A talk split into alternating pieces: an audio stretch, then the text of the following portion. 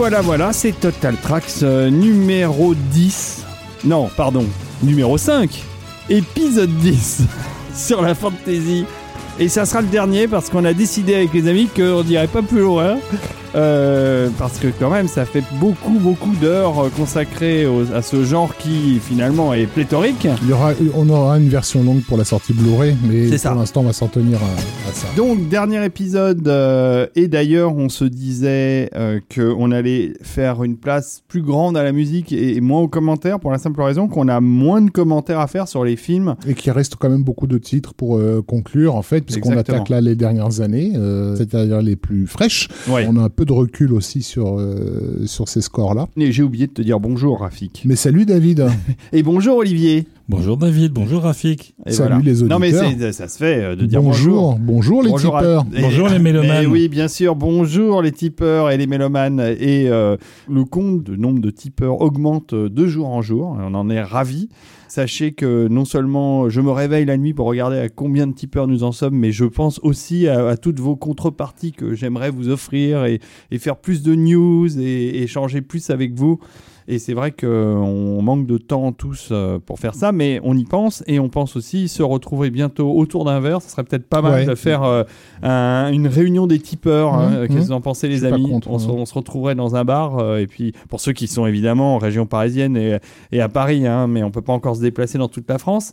Mais euh, comme ça, vous, vous pourriez rencontrer en vrai non seulement Rafik Djoumi, moi-même, mais aussi Olivier, qui euh, devient un membre de ce podcast. S'il est d'accord pour revenir, bien sûr. Moi, je, je dis oui. Au moment où tu parles de bar, je dis oui. D'accord. Malgré sa sociopathie légendaire. C'est ça. Oui, un bar où se réunir et euh, boire un coup et, et fraterniser et parler musique de film et parler aussi de ce que vous attendez euh, de Total Tracks, Mm. des prochaines thématiques et euh, de ce qu'on peut améliorer euh, dans ce podcast pour euh, être de plus en plus écouté et de plus en plus performant. Voilà. En tout cas, en attendant, si l'émission vous plaît, bien sûr, merci de tiper, mais aussi merci de les partager sur les réseaux sociaux. Bah oui. Ça nous rend toujours service. On guette aussi vos partages. Ça nous fait plaisir. Vous Et- aurez remarqué que souvent, on a tendance à partager vos partages. Oui. On guette aussi vos commentaires euh, et, et sur iTunes Dans par les- voilà. et sur euh, les réseaux sociaux et on retweet et on repartage les commentaires que vous faites qui sont tous toujours très très gentils. Ça nous fait extrêmement plaisir. Donc, 2013. Exactement. Alors, 2013, on avait évoqué dans la toute première émission un film de 1939 dont on n'avait pas écouté la musique, mais qui avait joué un rôle fondateur dans Bah oui. la constitution de la fantaisie au cinéma, qui était évidemment le magicien d'Oz. Arrivé en 2013, euh, Disney euh, sort cette énorme production qui est Oz the Great and Powerful, ou en français Le Monde Fantastique d'Oz. Ben pourquoi ils se gêneraient? Puisqu'ils ont déjà euh, fait des sous avec Alice au Pays des Merveilles, avec toutes leurs vieilles réadaptations qui remettent au goût du jour en live action. Et où ils ont oublié au passage qu'ils avaient déjà produit un Return to Oz en 1985, dont on vrai. avait parlé aussi dans une Tout émission fait. précédente, qu'ils ont préféré enterrer. Mais c'est un projet, ce, ce Oz est un projet assez bizarre, assez bancal, puisque donc, euh, encore une fois, on a affaire à un film dont on ne sait pas exactement si euh, son réalisateur et, et ses producteurs avaient la même euh, conception en fait. Euh, il était semble évident vu le budget qui a été alloué et les stars qui ont été débauchées que pour euh, Disney effectivement il s'agissait de refaire le coup d'Alice, euh, c'est-à-dire un gros carton familial. Mais qu'est-ce qui s'est passé dans la tête d'un Sam Raimi déjà pour accepter ce poste, lui qui était surtout connu à la fois pour ses films d'horreur et pour ses adaptations de Spider-Man, on, on l'imaginait difficilement sur un, un univers comme celui d'Oz l'approche de, de, Sam Raimi, en fait, c'est une approche, je dirais, cinéphile. Et, et quelque part, il y a presque que les amateurs d'histoire du cinéma ou d'histoire des spectacles qui puissent prendre un plaisir complet à un film comme celui-ci, puisque c'est un film qui rend hommage euh, à sa façon à l'aspect fantasmagorien euh, du métier de metteur en scène, à travers Mm. son personnage euh, principal qui est en fait un bonimenteur de, de, de talent et qui va par son boniment se hisser au rang du demi-dieu qu'on attend qu'il soit dans ce, dans ce monde de, de Oz jusqu'à devenir lui-même le, le magicien d'Oz, c'est-à-dire le roi de l'illusion en fait. mm, mm. Euh, le film fait fait des références euh, euh, très habiles et érudites à des personnages comme Étienne Gaspard Robertson que la plus on va on va dire 99,99% des gens ignorent totalement de qui il s'agit.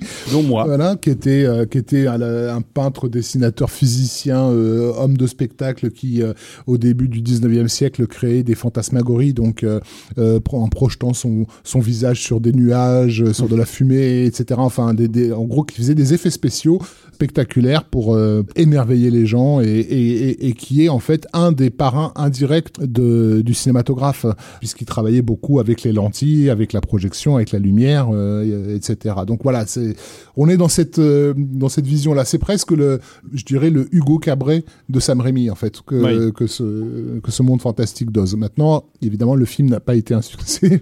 le film est pas très passionnant non plus. Moi, je l'ai vu. Je trouve que le film a manque de rythme. Mm.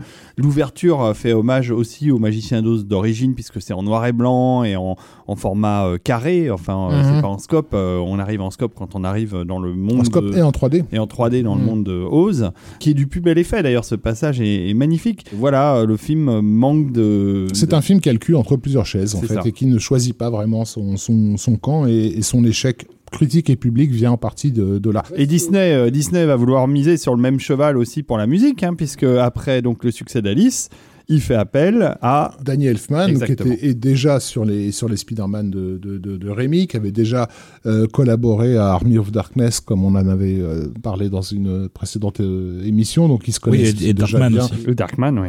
Il n'était pas aussi censé être sur euh, The Gift. Euh, non, c'est non, c'était Christopher Young qui s'est retrouvé dessus. Ce qui s'est passé, c'est qu'il y a eu euh, une brouille entre Elfman et, et Rémi parce que Elfman n'a pas du tout apprécié la façon dont sa musique a été traitée puisque c'est les termes qu'il employait dans, dans Spider-Man 2, puisque Rémi avait monté des musiques temporaires sur certaines scènes, entre autres sur la scène de, de création d'Octopus. Euh, qui n'étaient pas des musiques de d'Elfman, qui étaient euh, des musiques de Christopher Young, en particulier une, séquence de d'Hellraiser. Et Rémi était tellement attaché à la musique temporaire qu'il a demandé à Elfman de, en gros, reproduire plus ou moins ce qu'il entendait. Et Elfman l'a envoyé bouillon en lui disant si tu veux du Christopher Young, t'as qu'à aller le chercher. Et c'est ce qui s'est passé pour le 3 en fait. Mmh. C'est-à-dire que Chris Young est, est, arrivé sur le projet et qu'Elfman n'a jamais considéré l'option de le faire. Donc en l'état, on n'était pas du tout sûr qu'il allait retravailler un jour avec, euh, avec Sam Raimi.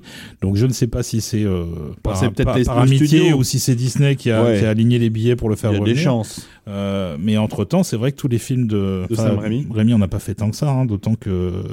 Bah, il, il, y en a, il y en a, il y en a Me to Hell avec Christopher Young. Il avait fait Drag Me to Hell, il avait fait The Gift avec Christopher ouais. Young, et puis après, bah, après Oz, il n'y a pas eu autre chose, donc on ne sait, on sait pas si cette collaboration avec Elfman va se reproduire ou pas. Toujours est-il que euh, il est revenu et qu'il a quand même donné le meilleur de lui-même, comme il fait, mmh. euh, quasiment à chaque fois euh, pour euh, mettre en musique un univers fantastique. C'est vrai que euh, Sam Raimi a, a, rien réalisé depuis euh, ce film-là. Il a produit. Il a produit, il a produit la série et puis, et puis, H versus The Evil Dead. Mais... Et puis il a, un, il a un, un projet ou deux tous les ans mais jamais rien n'est monté. C'est dingue, c'est dingue ce grand réalisateur. Bref, on va, comme on le disait, on va pas trop parler hein, sur sur ces morceaux parce que c'est mal, mal, mal, parti. Hein. C'est mal barré. euh, et on va écouter tout de suite Oz the Great and Powerful de Danny Elfman, le main title. Hein. On entend ça tout de suite.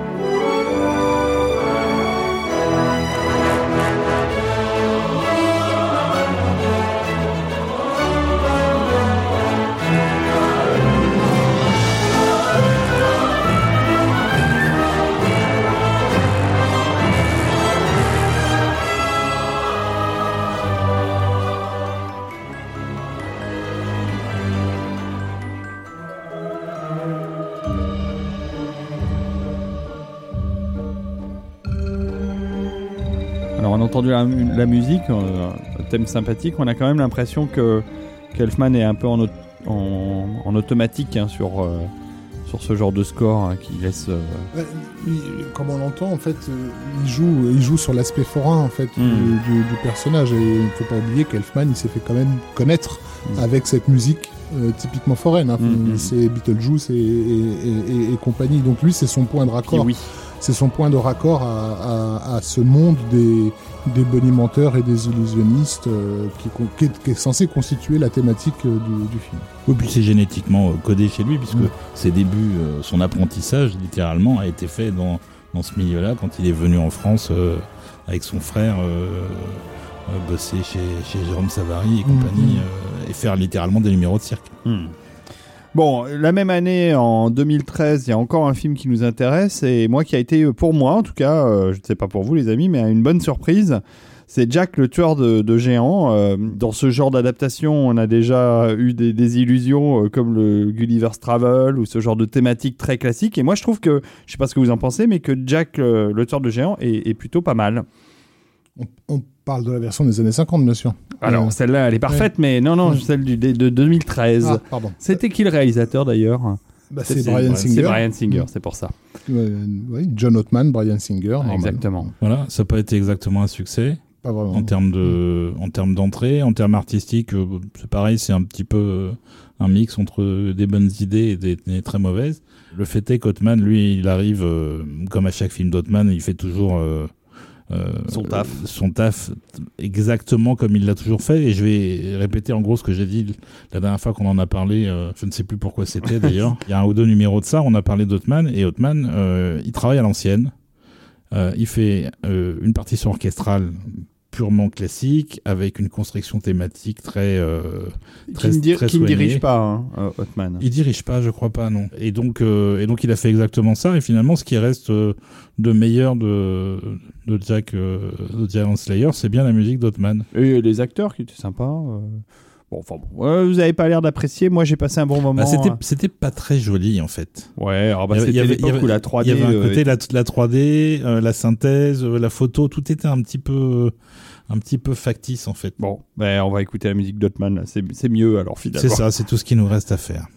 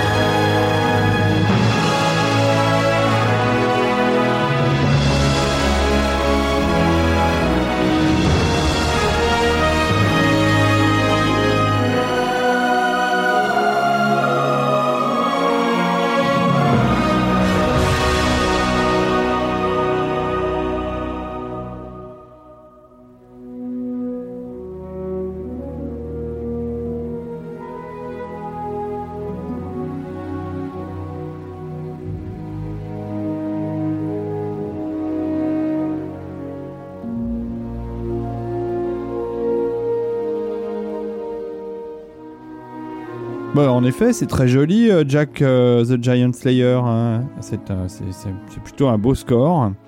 Et la- l'année suivante, en 2014, euh, on va parler, une fois n'est pas coutume, de- d'un réalisateur français et d'un- d'une production française en fantasy. Grosse, grosse, grosse production française en fantasy, ce qui est quand même plutôt rare. Euh, alors, euh, on aime ou on n'aime pas le film, euh, mais en tout cas, on apprécie la démarche de Christophe Gans sur La Belle et la Bête, parce que bah, déjà, euh, ce film a été, cette histoire a, a fait l'objet de plusieurs remakes au fil des temps euh, par rapport à, à l'original dont on a, je crois, parlé au début. Hein. Oui, on en a oui. parlé. Et euh, C'est un peu différent là parce que c'est une adaptation d'une autre version de la légende de la Belle et la Bête. mhm. Donc c'est pour ça que le, le déroulé est euh, assez. Il y a quelques points de synchro avec le la version de Cocteau, mais assez peu. Moi, je trouve ça très couillu de la part de Gans d'avoir euh, réussi à monter un projet pareil avec un très gros budget Mhm. euh, pour la France dans un genre dans lequel on n'exerce jamais sur le territoire. Le film, de fantasy français, ça n'existe quasiment pas. Bah, même si le côté Belle et la Bête était un peu du patrimoine euh, français, mais bon. Je pense que c'est comme ça qu'il a réussi à le faire. Le film clairement a des problèmes, mais il a, il a le mérite d'exister et de et d'avoir été véritablement pensé comme une, une vision de la fantasy Française. Euh, pure et dure en fait. Mhm, mhm. C'est-à-dire qu'il a même rajouté des, des choses qui sont un peu contestables. Il y, a un, il y a un géant à un moment, il y a des choses comme Il y ça. a des qui- créatures. il y a des créatures euh, à la. Dark Crystal. Euh, Grosse, grosse influence aussi de, de- du Japon Ouais. dans, dans le design euh, du château, des, des robes, etc. Et puis surtout, il a eu aussi le courage de faire appel à un compositeur euh, français Alors- euh, mal connu, Bah oui, j'allais t'en parler parce que extrême- extrêmement talentueux. je le connais pas du tout, moi, Pierre Adonneau. Alors Pierre Adnaud, il a, il a commencé à la fin des années 90. Avant ça, c'était un, c'était une star des arrangeurs de la pop française. Il a bossé avec tout le monde. Il fait des arrangements absolument sublimes. Il en fait toujours d'ailleurs, je pense actuellement. Euh, mais il s'est, il est arrivé un peu par la petite porte euh, dans la musique pour l'image. Et il a fait pas mal de, plus ou moins petits films français, euh, dont certains ont quand même euh, connu un certain succès, genre Les émotifs anonymes ou ce genre de choses. Mais La Belle et la Bête, c'était son premier véritablement très gros projet, et donc c'est déjà très courageux de la part de Gand d'être allé chercher quelqu'un qui n'était pas un grand nom, entre guillemets, et puis surtout d'avoir choisi la bonne personne, parce que son score est absolument magnifique du début à la fin, euh, de la première à la dernière note, c'est absolument parfait, ça complimente tout à fait la vision du, du réalisateur, et c'était c'était euh, le plus gros budget musique euh, au cinéma en France cette année-là, c'est-à-dire qu'ils ont enregistré euh, à Road, euh, ils avaient vraiment tous les moyens dont ils avaient besoin. Ça, c'est chouette. En tout cas, euh, moi, je connaissais pas. Euh, J'ai découvert grâce à toi, Olivier, euh, ce, ce score. Et c'est vrai qu'il il est très beau. On va écouter. Tu veux rajouter quelque chose? Je vais rajouter quelque chose. Et donc, ce que Pierre Adnaud a vécu sur euh, La Belle et la Bête, euh, c'est un petit peu ce qu'on racontait tout à l'heure sur euh, sur Danny Elfman sur Spider-Man 2.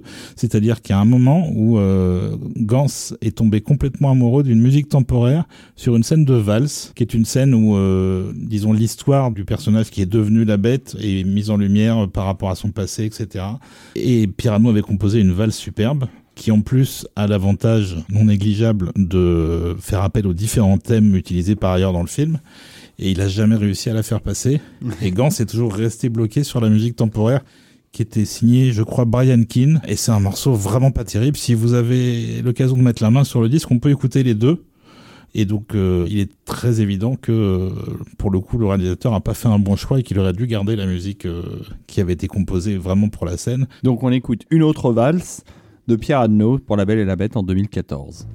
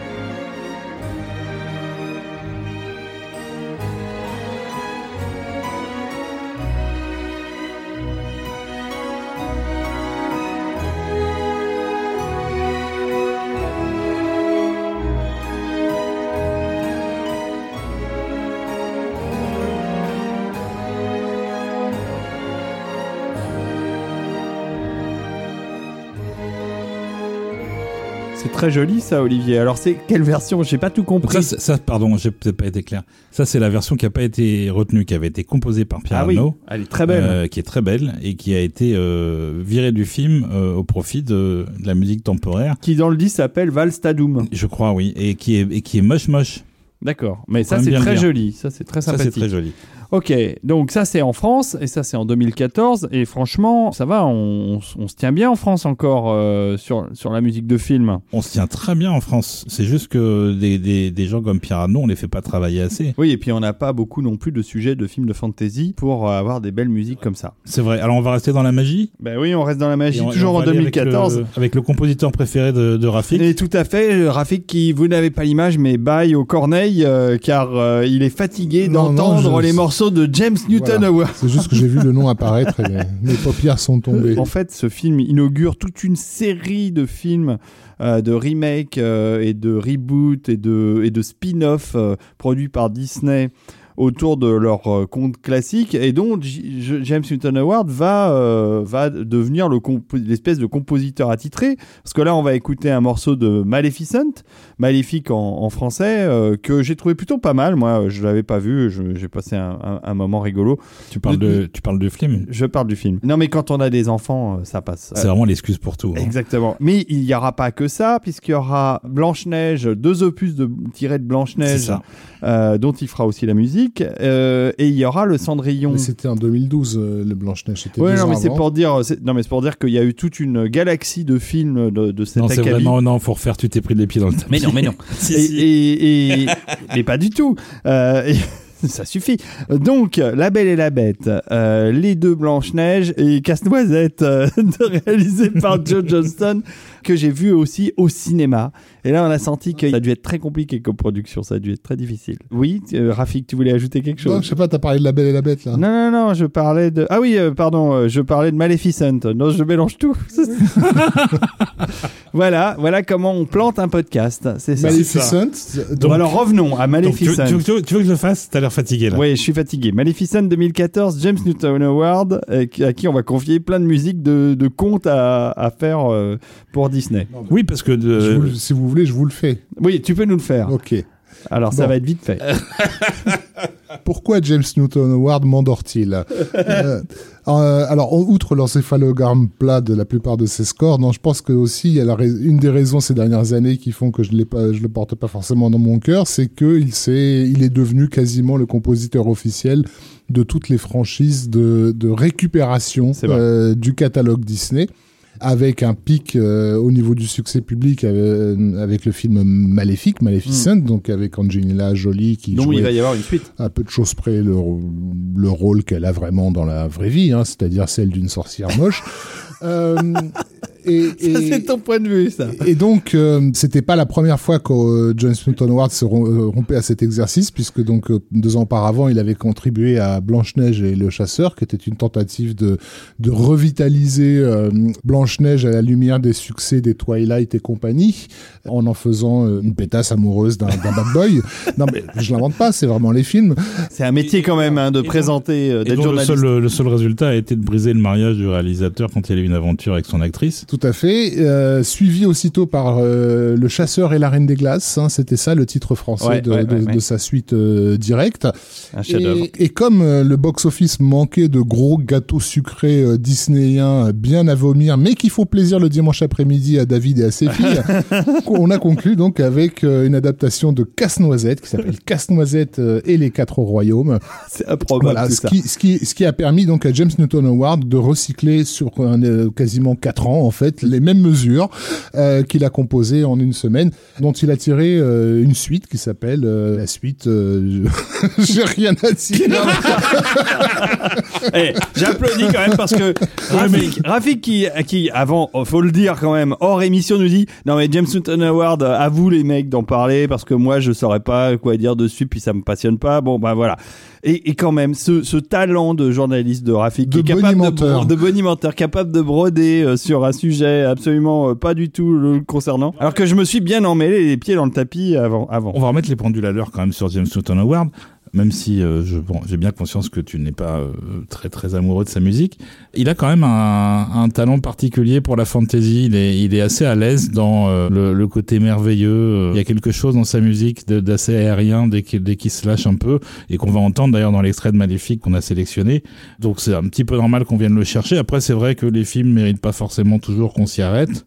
Mais bon, je voudrais en profiter et ça c'est valable pour beaucoup de choses qu'on a évoquées au fil de tous les, les épisodes précédents. C'est remercier les productions et les réalisateurs qui font des mauvais films mais qui embauchent des bons compositeurs qui vont nous faire une bonne musique. On n'a plus jamais à se revoir le film, on peut l'oublier, on n'est même pas obligé de le voir tout court, mais ça a donné naissance à quelque chose qui mérite quand même d'être écouté en dehors.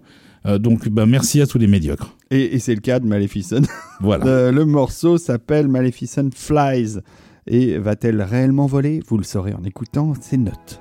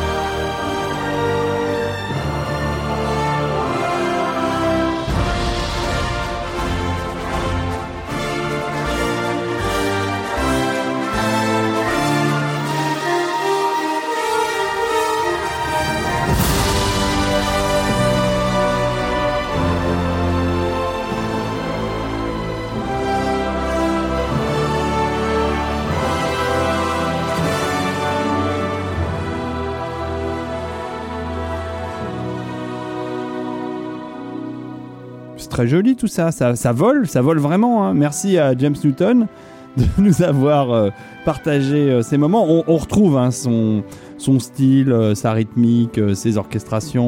On retrouve ce qui fait, ce qui a fait son grand succès dans la fin des années 90, euh, début des années 2000, Est-ce que ça n'est pas le signe d'un auteur d'avoir un style? D'un grand compositeur. Je suis bien d'accord avec toi. Voilà.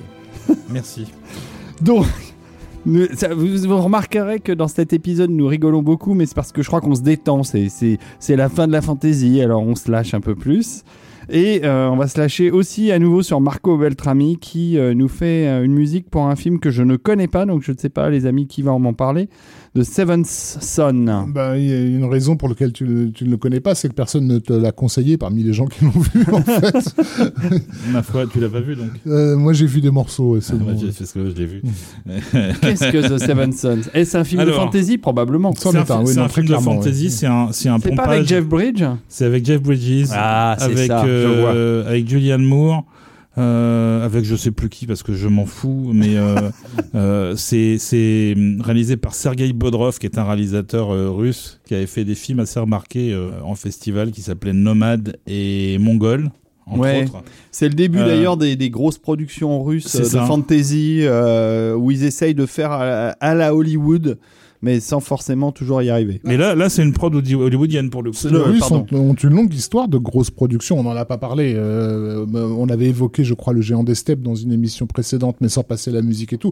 Mais il y a une grosse, grosse euh, histoire de, de, de, super production russe de fantasy. Hein. Donc, euh, c'est pas très juste de dire que euh, ils essaient de faire à la Hollywood. En fait, Ouais, ils ouais, essaient au fond au- de raccorder avec leur propre euh, mythologie cinématographique d'une certaine façon.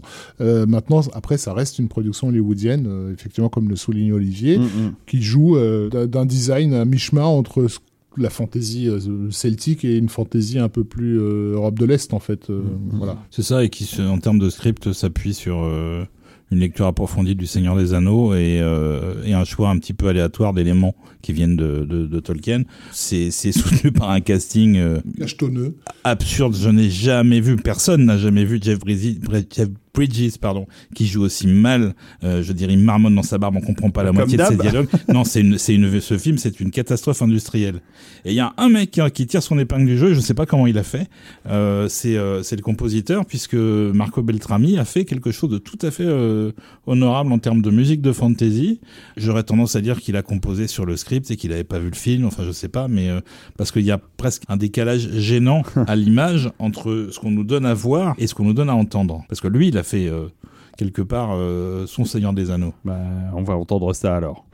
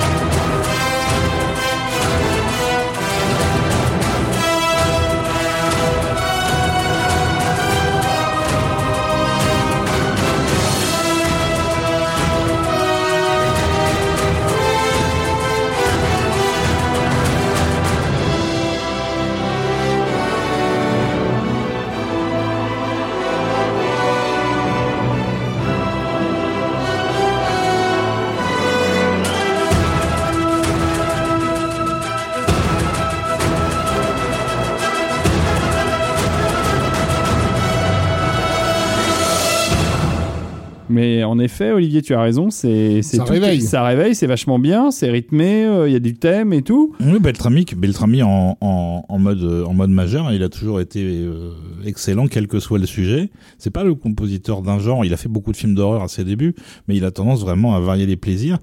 Euh, quand il s'en fout, ça s'entend beaucoup, Hmm. mais quand il est motivé, ça s'entend aussi. euh, et, Bah, là, ça et, s'entend. pour, et pour le meilleur pour nous. Il, il était motivé. Alors, euh, est-ce que Patrick Doyle, euh, l'année suivante, euh, a été aussi motivé avec euh, l'adaptation euh, live action de Cendrillon, dont je parlais tout à l'heure et que j'avais attribué injustement à James Newton Award Alors, Patrick Doyle, pareil, hein, capable du meilleur euh, comme du moins bon. Euh, ça dépend de son inspiration et de son envie et de son état de santé aussi. Oui, plutôt son état Voilà, de santé. c'est-à-dire oui. qu'il a, il a eu, il a eu un passage à vide parce qu'il a été aussi très malade, Patrick Doyle. euh, Oui, mais c'était il y a une vingtaine d'années. ouais, ouais, c'est, c'est fini. Euh, et, euh, et du coup, il en est sorti euh, avec une nouvelle jeunesse euh, et une énergie euh, absolument considérable. Et il a enchaîné les productions depuis. euh, Et, et il, et il enchaîne toujours, il n'arrête pas là. Il, Ouais, a- ouais. il est en enregistrement en ce moment à Londres. euh, c'est pour, un des euh, compositeurs anglais euh, qui ont la cote, euh, même à Hollywood, Ah oui, oui, oui. et qui continuent à composer régulièrement. Oui, et donc Cendrillon, Cendrillon, c'est encore Kenneth Branagh. Bah oui. Est-ce qu'il a fait aussi bien que Thor? Il a fait beaucoup mieux que Thor, en fait, parce que son Cendrillon est vraiment superbe. C'est-à-dire qu'il a absolument euh, magnifié les images qui sont plutôt jolies d'ailleurs. Ouais, alors le film, moi, m'a- Alors le, le sujet pas est, passionné, est- est hein. pas passionnant. Par contre, Brana a beaucoup est beaucoup plus à l'aise dans cet univers-là que dans celui de Thor, et ça se voit. C'est Ah vraiment ouais. c'est vraiment un bel objet. euh, peut-être un peu creux et, euh, et c'est exactement ce que Doyle a mis en musique il a fait quelque chose de très scintillant très musical dans le sens où tout est construit autour de la valse puisqu'il y a beaucoup de valses évidemment dans l'histoire de Cendrillon.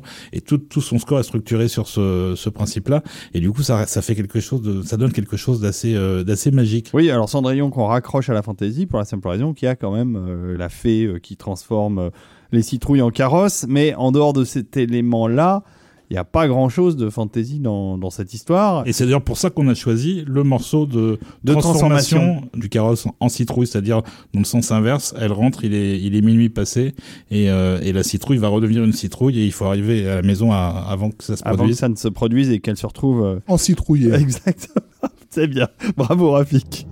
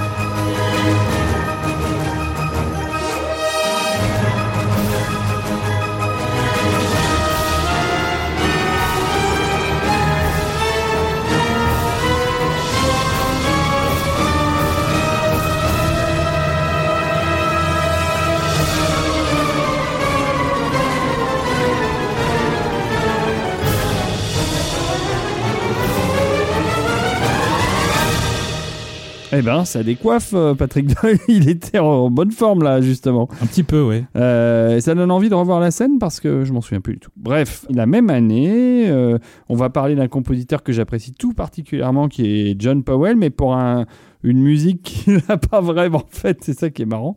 Et puis, euh, et John Powell, on aurait pu en parler beaucoup dans la fantasy, mais il a fait sur, sur de l'animation. sur de l'animation. Donc on se le réserve. Ouais. pour, euh, pour autre chose. Non, non, en fait, en 2015, il collabore au film, euh, une production euh, américano-anglaise qui, qui est une nouvelle adaptation euh, de, de Pan, de Peter Pan, qui a été confiée euh, au réalisateur anglais euh, Joe Wright, que la critique tente de faire passer pour une sorte de Baz Luhrmann, mais ou plus, pour être plus exact, euh, un Baz Luhrmann qui aurait appris à faire de la mise en scène, de cinéma, Euh, mais parce qu'il partage, euh, hélas, avec le, le, re- le redouté australien, un, goût prononcé pour le mélange des genres à la fois thé- théâtral, cinématographique, les beaux-arts, euh, etc. Quoi. Mais c'est la seule chose sur laquelle il se retrouve.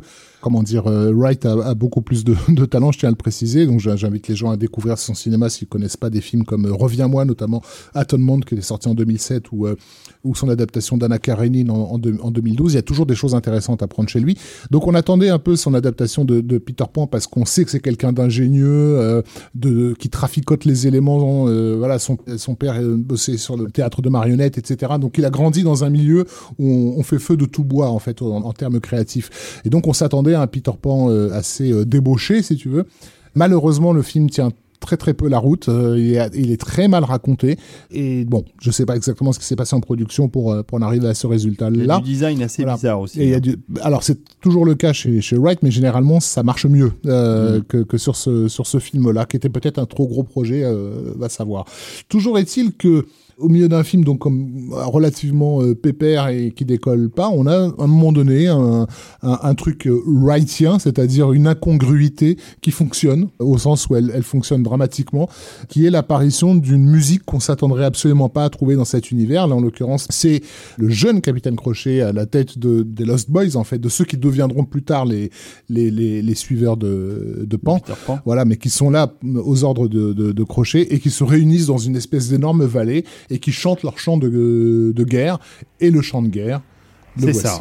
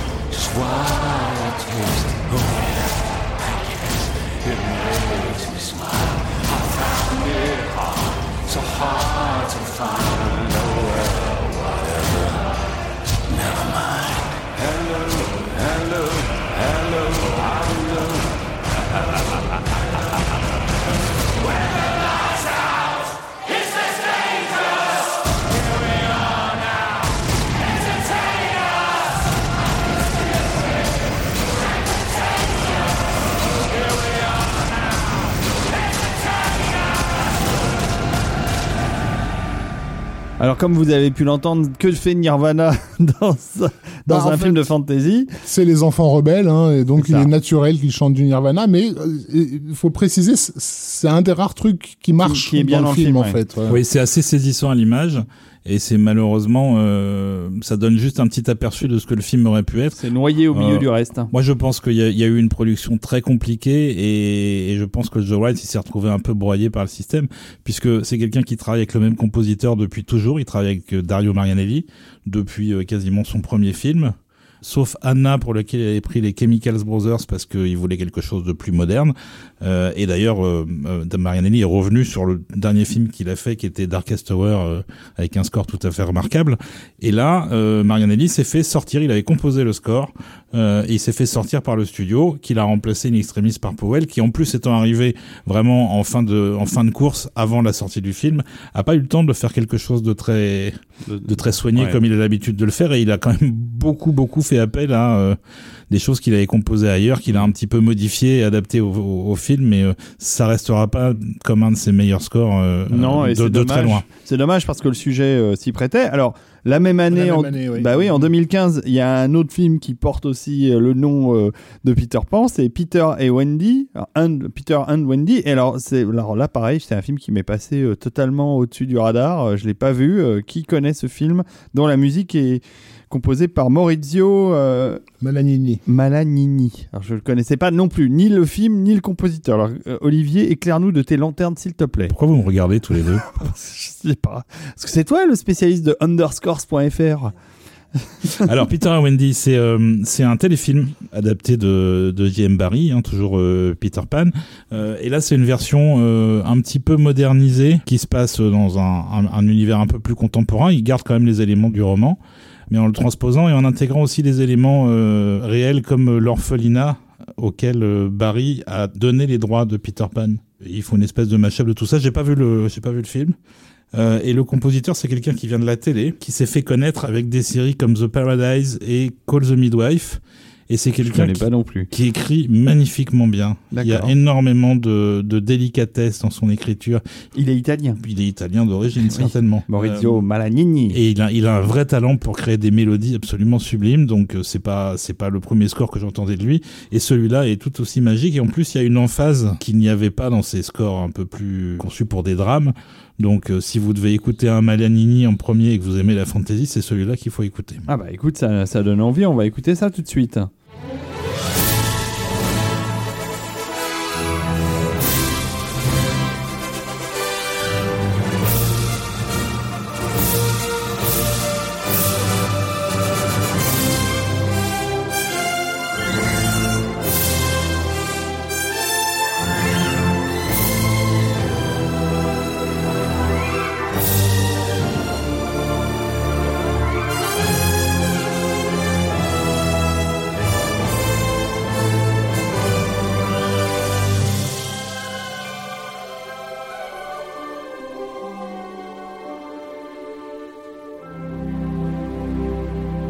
Ah bah c'est très sympa, c'est marrant hein, quand même que euh, les projets s'enchaînent. J'imagine que les producteurs et les productions doivent se lorgner les uns les autres pour savoir euh, qu'est-ce qui démarre, qu'est-ce qu'on peut faire dans la même veine. Et si, jamais Pan avait été un gros succès, euh, ça aurait peut-être bénéficié à Peter and Wendy au niveau de sa diffusion télé. Bref, quand un sujet est dans l'air, on en profite à fond dans la production de cinéma.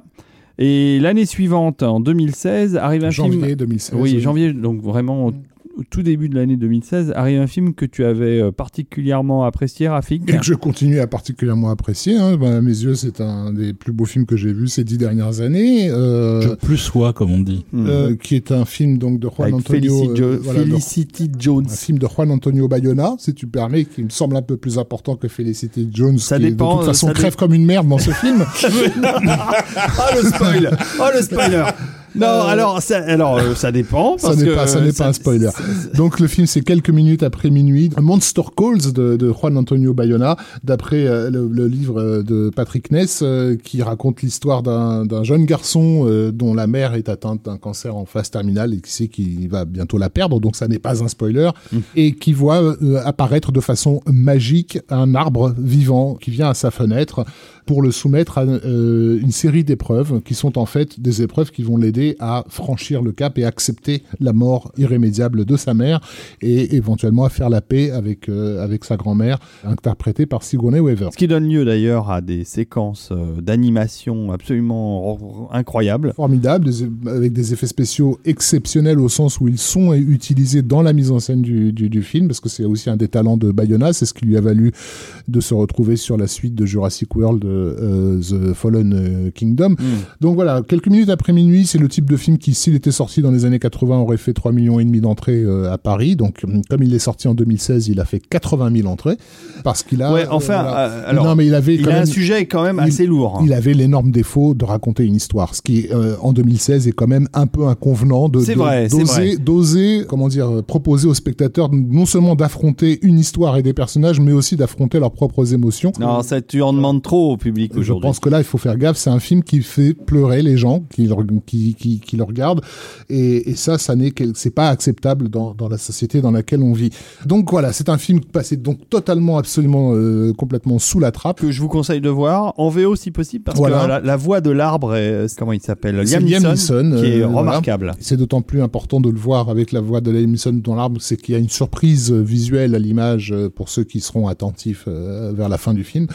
toujours est-il que Bayona rebosse avec Fernando Velasquez, dont on a déjà abondamment parlé, voilà, qui fait partie avec Roque Baños de ces compositeurs espagnols qui vraiment nous ont surpris et surtout qui se renouvellent, qui font d'énormes efforts euh, pour se hisser à la, à la hauteur de leur modèle, en fait, qu'ont été les compositeurs américains, justement, des années 70, 80, 90 et compagnie. Et sur un film comme, comme, comme celui-ci, euh, parce que, enfin, vraiment, le point central de ce film, c'est l'émotion, hein, l'émotion des personnages et comment euh, cet arbre va obliger le jeune Connor à, à, affronter ses propres émotions. La musique doit jouer un rôle, évidemment, crucial mmh. là-dedans, et donc elle est construite comme une forme de crescendo émotionnel. Donc on écoute tout de suite un morceau délicat et, émotionnel. Et émotionnel.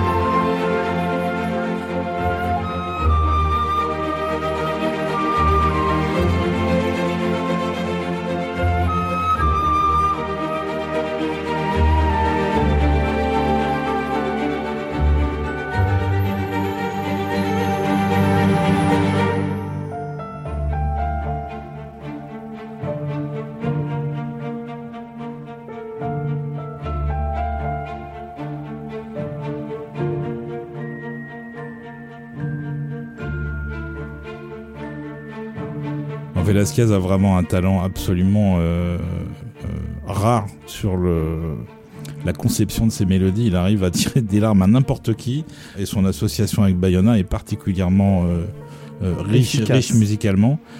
mais globalement, on peut dire de, de, Velasquez qui est très productif, qui fait 4, 5, 6 films par an, qui a quasiment pas un seul mauvais score dans, toute sa filmographie. Il est jeune encore, il doit avoir 40, 40 45 ans. Et il arrive à s'en sortir alors qu'il change de style beaucoup. Il a fait tout un tas de types de films. Il a fait beaucoup de comédies aussi en Espagne. Mais peu importe, c'est toujours bien. Je, suis, un, bah, petit peu fan. T'es un peu fan, j'ai l'impression. Et je sais que tu es fan aussi du compositeur qui va venir au morceau suivant. Euh, un, un petit jeune qui débute. c'est pas vraiment, euh, puisqu'il s'agit de John Williams pour une des euh, nombreuses productions Spielberg euh, réalisées par Steven Spielberg. Oui, qui en plus en, bizarrement entretenait d'étonnantes similitudes, ne serait-ce qu'au niveau de son pitch avec le, film de Bayona, hein, puisque donc pareil, met en scène une petite gamine orpheline, voilà, approchée par un géant, etc. Donc c'était d'autant plus bizarre que c'est Spielberg qui a insisté pour que Bayona fasse la suite de Jurassic World en fait. Hmm. Et lui, Bayona a accepté parce que Spielberg était, était aux commandes. Il est fan de, de absolu et total de Spielberg. Et d'ailleurs, bah, c'est surtout qu'il est aussi peut-être un, des, un de ses meilleurs héritiers en termes de compréhension intuitive de ce que le, de ce qu'est l'émotion du spectateur en mm. fait et à quel moment utiliser les effets. Mais parlons de, du Big Fucking Giant, BFG donc de John Williams, qui est pas forcément sa partition la plus mémorable de ces 20 euh, dernières années, mais Olivier va nous expliquer peut-être pourquoi. Bah, c'est aussi c'est aussi un film de fantasy, c'est pour ça qu'on en parle. Parle-nous donc de la composition de John Williams, Olivier. En fait, BFG, c'est le, c'est les retrouvailles de euh, Williams avec Spielberg. Et je pensais pas qu'on dirait ça un jour, mais il y a eu, il y a eu rupture pour le film précédent qui était euh, of Spies, Le Pont des Espions, où euh, Williams était, euh, disons, pas disponible pour pour faire la musique d'un, film de Spielberg. Et c'est la première fois depuis euh, depuis La Couleur pourpre Hmm. qu'il n'y a pas Williams sur un Spielberg. Il a, pour ceux qui savent pas, il était, il a été opéré, euh, il est passé sur une table d'opération pour un double ou triple pontage et du coup il s'est très bien remis, mais il pouvait pas bosser sur le film dans les délais qui étaient impartis. Donc il est revenu pour le BFG et il est revenu euh, un peu en, en demi-teinte. C'est un peu une sorte de hook bis euh, où on aura enlevé tout le côté euh, festif. Il y a beaucoup de, de mélancolie dans le BFG. Il y a très peu de, de grands envols. C'est le, le film lui-même est assez euh, Le film est, Assez est- est mélancolique et un peu, euh, comment dire, autocentré. C'est-à-dire que c'est quasiment une espèce d'autobiographie intérieure de, de Spielberg, de ses propres démons, on va dire. Le personnage du, du géant lui ressemble de façon, comment dire, appuyée. Et son rapport à la fois aux autres géants et, et, et aux enfants et traduit beaucoup de problématiques qui sont probablement très très personnelles à, à Spielberg. Oui, d'autant plus que le géant est joué en, en performance capture par euh, Mark Rylance, Oui. qui est un peu le double euh, de Spielberg depuis euh, justement depuis le, pont, des espions. ouais. Euh, et pour ceux qui ont vu Ready Player One, ils vont comprendre pourquoi on dit vraiment que c'est le double de Spielberg. Ouais, en fait. Hmm. Le Bon Gros Géant qui sort en 2016 trouve pas exactement le, le public qu'il cherchait. Hein. C'est pas un des gros succès euh, de Spielberg. Non, mais je pense pas qu'il aurait pu l'être euh, dans, dans l'état tel que le film est. Ouais. Mais bon, ça reste quand même une musique de John Williams et une musique de John Williams, ça, ça Eh ben, on la s'écoute. passe dans Total Tracks. Oui, et puis on a, on a choisi une séquence qui est un peu plus enlevée que les autres. Hmm. C'est littéralement euh, une scène de voyage. Rafik parlait tout à l'heure de, du principe du voyage dans, le, dans la fantasy. du Et passage c'est- d'un et monde à et l'autre. C'est un ouais. passage de la réalité au monde du rêve, en fait. Ça donne toujours lieu à de bonnes choses.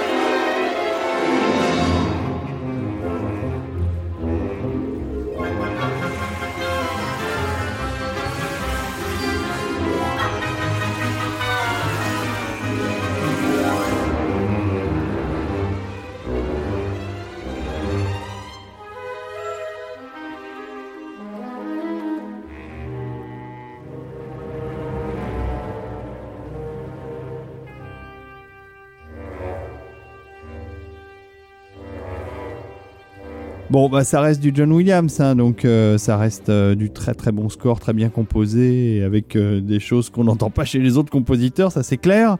Euh, et on va rester en 2016 avec euh, à nouveau une, une réadaptation d'un ancien film Disney remis au goût du jour avec. euh, J'ai cru que tec- tu allais dire à nouveau une ânerie. Bon, en tout cas, je sais pas ce que vous avez pensé de, de, de cette version de Peter Elliott le dragon en live action. Tu veux dire avec le dragon en synthèse avec des poils C'est verts ça, le dragon en synthèse avec des poils verts. Ouais. Des poils verts que, que Robert Redford a aussi sur le haut de son crâne euh, dans le film, puisqu'il y apparaît. Euh, et c'est- je ne sais pas si c'est de la synthèse. En tout cas, euh, je te raconte n'importe quoi. Donc, de Peter Elliott le dragon, et un compositeur que je ne connais pas bien, qui s'appelle Daniel Hart. C'est ça. Il n'y a rien à voir avec Jonathan Hart. Je- de- J'étais sûr que tu allais la faire. oui, mais je, moi, je- je me suis dit, il va nous balancer l'amour du risque. Mais oui, mais c'est normal, je suis de cette génération qui a vécu l'amour parce- du risque que à la télévision. Et j'aime le risque. Donc Daniel Hart, c'est quelqu'un qui vient euh, du folk, euh, de la pop, mais qui a à la base un, un- une éducation classique. C'est un violoniste. C'est quasiment son deuxième ou troisième score peut-être pour le cinéma. Donc il a fait très peu de choses. Il se retrouve sur une grosse prod Il quand se même. retrouve sur une grosse prod. Et moi, j'avoue euh, avoir été assez agréablement surpris par le résultat. Parce qu'il y a vraiment euh, certains métiers, en fait, dans, dans la manière dont il accompagne le- les séquences de vol de ce de gros dragon plein de, plein de poils. Vert. Qui avait, alors, il y a rien à faire pour le sauver le film, c'est pas, c'est pas possible. Mais la musique s'en sort plutôt mieux que le reste, encore une fois. C'est un peu le grand écart entre 1980 81 avec le Dragon du lac de feu produit chez Disney et euh, Peter Elliott de le Dragon 25 ans plus tard ou 26 ans plus tard. Bah, déjà, le, le- le Peter Elliott, le dragon original, euh, je vais me faire taper dessus par les, les quadragénaires, mais c'était pas non plus une merveille. hein. non, c'était euh, une petite production. D'ailleurs, c'était pas un des, des, des films importants hein, chez Disney. C'était une... oh, ça avait été un, un relatif succès. Ça a hein, été un succès, mais ouais, ouais. je suis pas sûr que c'était une de leurs grosses prods. Mhm, mhm. C'était Don Bluth qui avait dessiné le dragon de Peter Elliott, le dragon original, et donc c'était quand même un des plus gros intérêts du film, parce que l'histoire non plus n'était pas passionnante. Euh, par contre, on va écouter tout de suite la musique de Daniel Hart pour Peter Elliott. C'est ça. Et on dira rien d'autre sur Daniel Hart, puisque depuis, il est retourné au cinéma indépendant. Il a fait peu de choses qui soient, euh, qui soient notables. Hmm. Donc on, On s'arrête On, à- va juste écouter la musique pour le gros dragon avec des poils verts. C'est ça.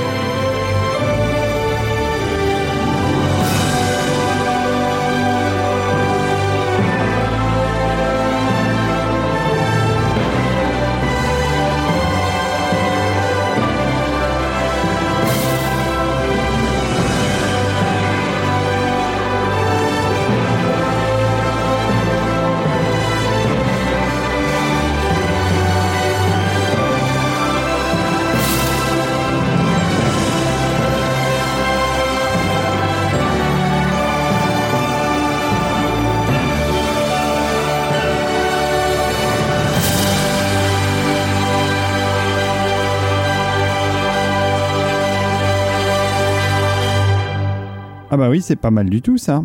C'est même plutôt entraînant, mais probablement pas aussi entraînant que ce que nous allons écouter tout de suite.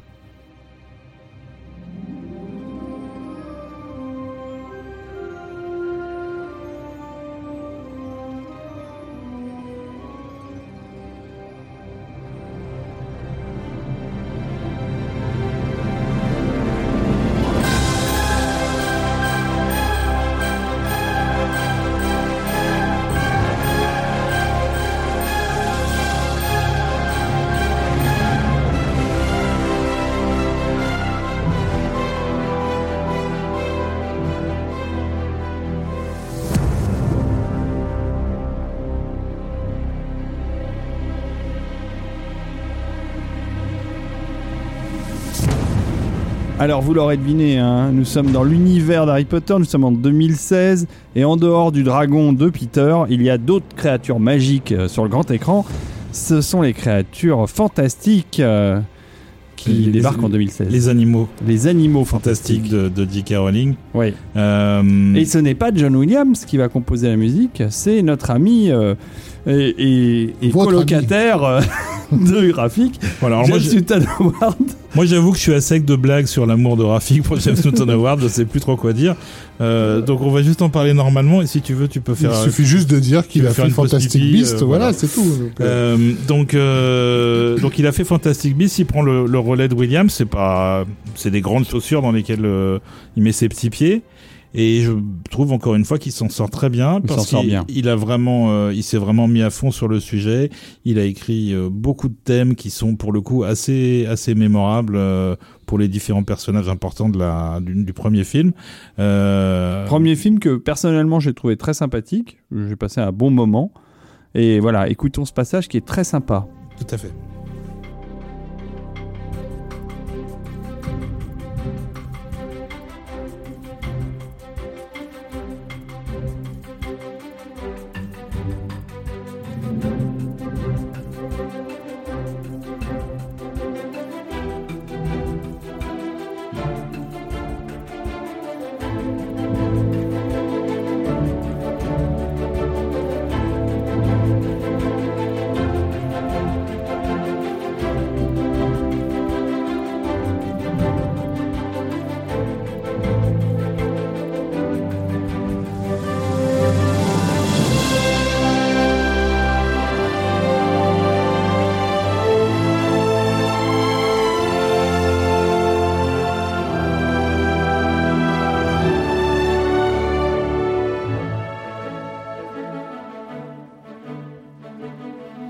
Moi personnellement j'ai beaucoup apprécié euh, Fantastic Beast, le premier, pour euh, aussi le fait que ça se situe euh, dans les années 20-30 euh, aux États-Unis.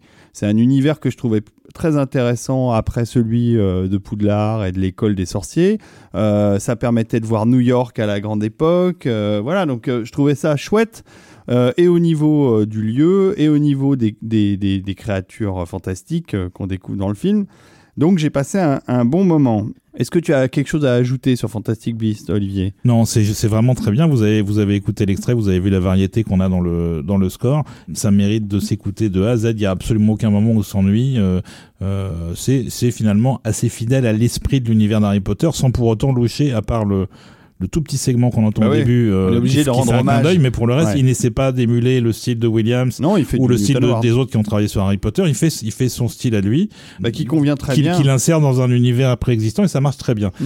Euh, et ça marche aussi bien d'ailleurs pour le second film. Ouais, alors, alors là, je suis déjà. Contrairement, contrairement au film qui lui a des Ouais. tas de problèmes, Je suis Euh, très réservé sur le deuxième film, mais par contre, c'est vrai que la musique, Voilà. encore une fois, euh, Newton Howard nous déçoit pas, nous personnellement fans de JNH, Mm. parce que il a à nouveau recréé un nouveau thème euh, superbe et il y arrive euh, à nouveau, euh, il arrive à nouveau à recréer toute une toute une ambiance euh, très riche musicalement. voilà. Par contre, on va pas vous faire écouter l'extrait parce que Rafik vient de sortir la calache. Allez-y, faites-vous plaisir. Ah bah on va se faire plaisir avec le deuxième Fantastic Beast, c'est parti.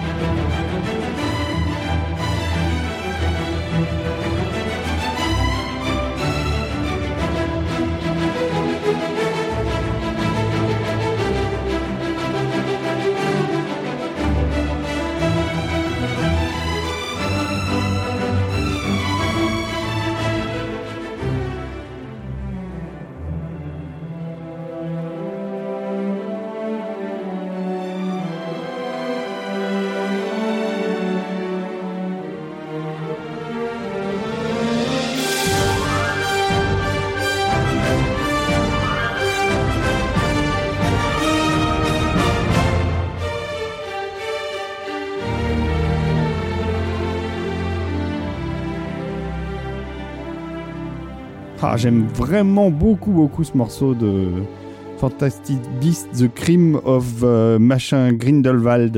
Alors, par contre, je n'aime pas du tout le film. Le film est sorti par les trous de nez alors que j'avais adoré le premier. C'est comme ça. Mais c'est probablement, il y a une bonne raison, c'est-à-dire que peut-être que le film est raté ou j'en sais rien. En tout cas, je me suis vraiment ennuyé sur le deuxième. Euh, j'avais apprécié le premier. Bref, nous sommes en. Ça, c'était en 10 2018, hein, c'était l'année dernière euh, pour le Fantastic Beast 2. Mais revenons euh, dans la chronologie, revenons à 2016. À une époque où on savait s'amuser encore. Exactement, et on savait s'éclater euh, avec euh, le réalisateur de Dark City et de The Crow, Alex Proyas, ouais, tout qui, à a, fait. qui, qui a fait des qui films rappelons- improbables. a fait ses premières armes au- avec David Fincher hein, au studio Propaganda, donc quelqu'un qui sait utiliser sa caméra. Il est, il est australien, je crois, Alex je Proyas. plus, Je crois bien qu'il est australien. On va vérifier ça. Ethnique. Mais en tout cas, une chose est certaine, c'est que on l'avait un peu perdu de vue sur ces différentes productions euh, post euh, iRobot, on va dire, et on s'attendait pas forcément à, à grand chose concernant ce, ce God, euh, Gods of Egypt. Ah oui, il est bien australien, voilà. je le confirme. Production Li- Lionsgate euh, assez assez bordélique, Oh, qui a donné en fait euh, un, film euh, qui était un énorme échec public, hein, puisqu'il a fait perdre environ 90 millions de dollars euh, à ses financiers. Il y en a qui s'en seraient Euh, parmi. avec euh, de- une critique affreuse, euh, abominable. Et évidemment, qu'est-ce qui se passe chez les gros geeks? Le, Bah, ils film, adorent. le film est accueilli avec une joie non feinte parce que euh, Gods of Egypt est un authentiquement un film réalisé par un enfant de 8 ans, Mm. Euh, c'est-à-dire bourré à, à la- jusqu'à la moelle de toutes les idées débiles et incongrues qu'on peut avoir quand on joue avec ces petites figurines d'Égyptiens Matchbox, euh, voilà, et, et, et- et qu'on utilise tous les objets qui sont à notre portée en se fichant royalement de savoir si, si ça fait sens ou pas. C'est Andy dans Toy Story qui joue avec ses jouets. Mais vraiment, Vraiment, c'est ça, oui. Et il y a, y, a y a un aspect euh, ludique effroyable dans, dans, dans, dans ce film. Donc voilà, on, on insiste là-dessus. Pour ceux qui aiment la, la fantaisie, on aime aussi la fantaisie parce que euh, on ne sait jamais trop à quelle sauce on va être mangé. Et, et c'est pour moi le plus grand mérite de Gods of Egypt, c'est qu'en découvrant le film, on n'a pas la moindre idée de ce qui va se passer dans la séquence suivante. Il y a un casting incroyable. Il y a Geoffrey Rush qui est dans un rôle. Alors, mais, voilà. mais- mais- Geoffrey Rush qui, qui joue le rôle de rat, qui, pa- qui, qui, qui se fout royalement de tout ce qui se passe sur Terre parce qu'il est trop occupé à se battre contre euh, la déesse du néant dans, dans, dans l'espace, dans une scène qui est complètement dingo. Euh, Il y a Bruce voilà. Pence que j'aime beaucoup. On est, Et- dans un, on est dans un monde donc où les dieux côtoient les, les humains, donc euh, font deux fois ou quatre fois leur taille, etc. Et où un humain doit aider euh, le, le dieu, je crois que c'est Horus, hein, qui, euh, qui est joué par euh, Nicolas euh, Coster-Waldau, qui venait de, de sortir du, de- du carton euh, affirmé de, de Game of Thrones, Hmm. pour l'aider à récupérer son, son, son œil qu'il a perdu lors d'une brouille familiale. J'insiste d'ailleurs pour dire au passage que euh, sous ces airs de grand n'importe quoi, je pense que ce film est une métaphore politique particulièrement précise et comment faut, dire, la, faut la chercher Voilà. loin. hein. qui, qui révèle vraiment de quoi notre géopolitique est faite dans le fond, mais surtout, surtout Mais insister c'est surtout, surtout un film avec Gérard. sur... Voilà, et avec Gérard Butler, bien sûr, dans, dans, dans le rôle de Gérard Butler, parce que je pense qu'il joue toujours lui-même. Il est tellement formidable. Euh, Mais non, mais c'est, euh, voilà, comme- c'est rien qu'en d'en parler, j'ai des images qui me reviennent. J'ai envie de euh, le revoir. moi. comme leur, comment dire, une nouvelle façon de prendre le métro qui consiste à passer par les, par les enfers, littéralement. euh, c'est- sublime. Ça n'arrête pas. Il y a des idées toutes les cinq minutes. Idées au sens de what the fuck am I watching? vois. Mm, mm. Donc si, si voilà, si vous faites partie de ces spectateurs hélas de plus en plus rares et l'échec du film est là pour en témoigner, qui aiment être euh, en mode qu'est-ce que je suis en train de regarder, faites laisser regarder Gods of, euh, of Egypt. Et donc bah du coup euh, à la musique on retrouve notre ami Marco Beltrami Eh qui, oui, euh, voilà, qui n'est pas en reste pour nous faire un score. qui lui aussi sait s'amuser, qui lui aussi peut avoir 8 ans, et en tout cas qui, qui livre un- un- une musique, je vais pas la qualifier de- de- d'exceptionnelle, mais qui sert le film Hmm. à, à son niveau en fait. Ouais, on va, on va entendre ça.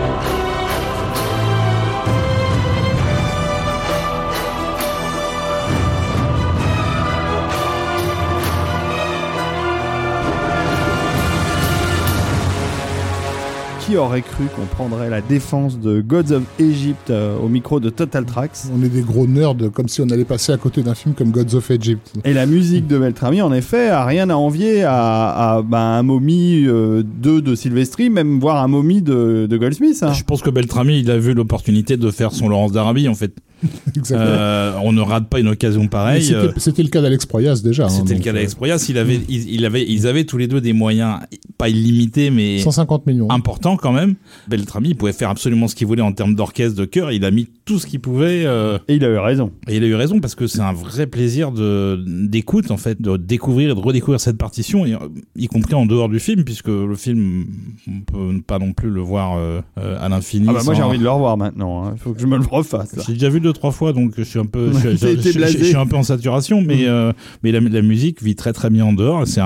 C'est véritablement un compositeur qui raconte une histoire au fil de qui constitue un album, c'est-à-dire 70 75 minutes de musique. euh, et on a d'ailleurs de la chance que ça a été édité vu le le succès euh, Le tout à fait relatif succès. du film. Ouais, du film. Alors, la même année, en 2016, euh, un, un jeu vidéo ultra célèbre euh, arrive à l'écran avec Un beaucoup d'attentes. Un monstre du, du, du vidéogame même. hein. C'est au-delà du ultra célèbre. C'est une monstruosité du vidéoludique.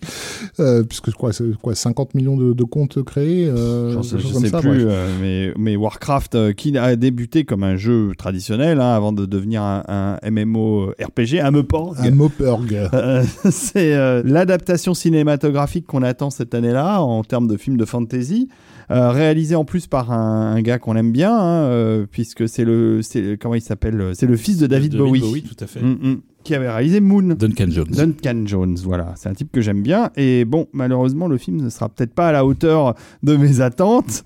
Euh, et la musique, et ils se sont dit qu'ils allaient prendre quelqu'un qui avait euh, le vent en poupe, euh, et c'est euh, Ramin Djawadi. euh, et on s'est dit, bon, bah voilà, il a réussi son affaire sur Game of Thrones, il va sûrement nous aider à vendre euh, Warcraft. Et donc voilà. Euh, Alors, on peut pas passer à côté parce que Warcraft, c'est quand même un des, Non, non, des c'est grosses énorme. productions Oui, de, la, de, oui, de- et puis de je- cette année-là. Je sais pas si Jawadi a réussi son score. euh, J'avoue que le, le souvenir est un peu euh, brumeux dans ma tête, mais euh, et en tout cas, il a réussi son thème. C'est celui qu'on va écouter là. Et franchement, euh, rien que pour ça, ça méritait qu'on vous le fasse écouter. Et ben c'est parti.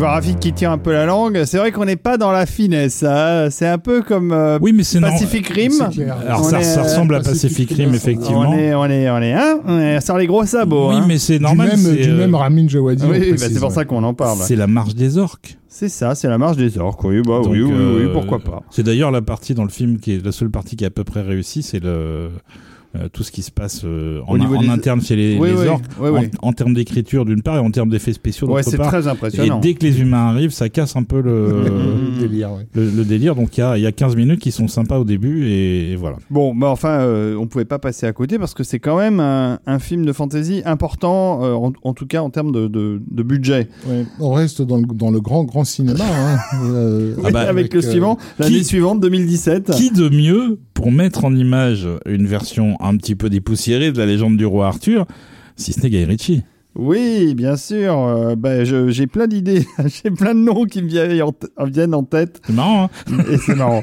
Donc King Arthur, Legend of the Sword 2017, euh, euh, composé par Daniel Pemberton, que je ne connais pas bien, euh, Olivier ou Rafik, qui veut en parler? Olivier? Bah, c'est un compositeur assez jeune, assez rock'n'roll dans l'esprit, pas dans le dans la musique, et donc assez euh, assez icon- iconoclaste euh, et assez inventif.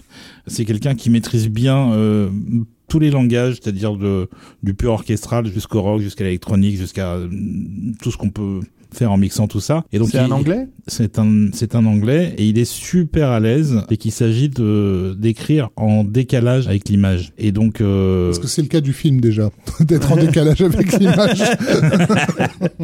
Ouais, c'est pas faux.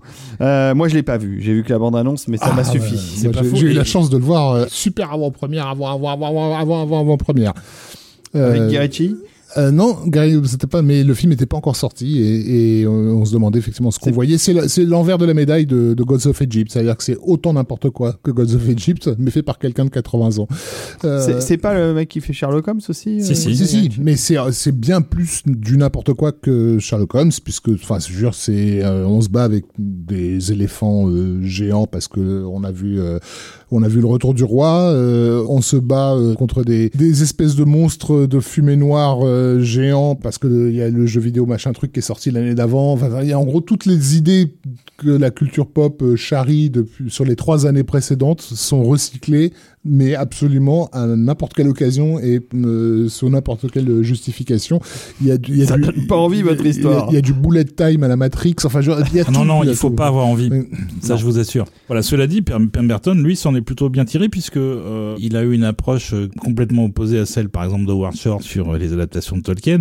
Il a fait une musique euh, très percussive avec euh, un mélange d'un peu d'orchestre, des instruments anciens et même des samples de. Vous allez entendre dans le morceau qu'on a choisi là, des samples de respiration Ah ouais qui donne un, un rythme euh, assez hallucinant en fait à une scène de c'est une scène de montage où on voit euh, le jeune Arthur qui est orphelin et qui est élevé euh, dans les dans les bas quartiers de, de Londres et qui devient une sorte de petit malfrat euh, au fil des années et c'est un montage qui part de son enfance pour l'amener à la fin de l'adolescence. Bah, on écoute ça. King Arthur, Legend of the Sword 2017, Daniel Pemberton.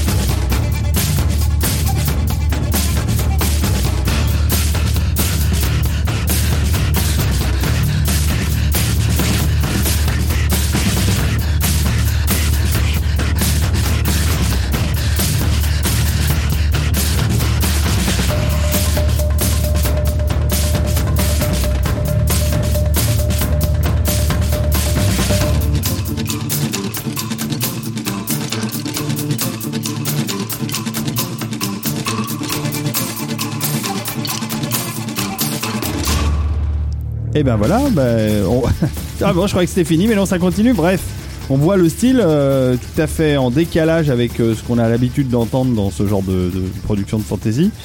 Oui, c'est c'est vrai- vraiment assez inventif et euh, c'est le deuxième film de Pemberton pour euh, Guy Ritchie puisqu'il avait fait déjà le le reboot de Man, from Uncle dans un style euh, encore différent, mais c'était très très réussi aussi. Mm, mm. Donc c'est quelqu'un Il que avait repris la- les thèmes de Jerry Goldsmith? Non, Non, bah non. Pas du Pour tout. Man from Uncle. Bon, c'est pas grave.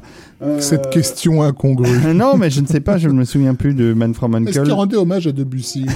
Je, je crois me souvenir de lui avoir posé la question. Il m'avait répondu qu'on lui avait demandé de ne pas le faire. Ah, c'est possible. Oui, parce que ça coûte cher de payer les droits d'un thème de Goldsmith, puisque tout se paye aux États-Unis. Donc, euh, on passe au film suivant et on arrive bientôt au bout de cette aventure. euh, et ce Film fi- suivant qui vous a été proposé par David Oga. non, euh, pas du tout. euh, Je l'ai passé en l'ai passé avant-première. en avant-première ouais, une nuit au max, une nuit des géants justement. On a passé aussi Iron Giant, euh, qui est un film absolument magnifique. Qu'est-ce qu'on avait passé euh, aussi le film avec Anna Tawai, euh, Colossal. Colossal, voilà, qui est très sympa. Mm. Et ce film-là, qui s'appelle I Kill Giants, qui est un film qui est un film live action, mais qui est tiré d'un comic books, qui rappellera aussi euh, le film de Bayona quelques minutes avant minuit, parce que c'est aussi une thématique d'un enfant qui se retrouve confronté à des visions euh, qui sont liées à, sa psychanalyse, on va dire. Cette euh, petite fille voit des géants et tue des géants. Donc, moi, j'ai trouvé le film très sympathique. Et surtout, euh, la musique de Laurent Pérez Delmar, que je ne connaissais pas, mais que j'ai découvert à cette occasion, euh, euh, pas mal du tout. Toi, Olivier, tu connais un peu plus ce compositeur, Laurent Pérez Delmar? Oh, oui, je connais bien. bah, Je trouvais qu'il a fait un très beau travail sur ce film. c'est un Français. Il était, si je me trompe pas, il était médecin avant d'être compositeur de musique Ah ouais. de film. Il a changé de carrière.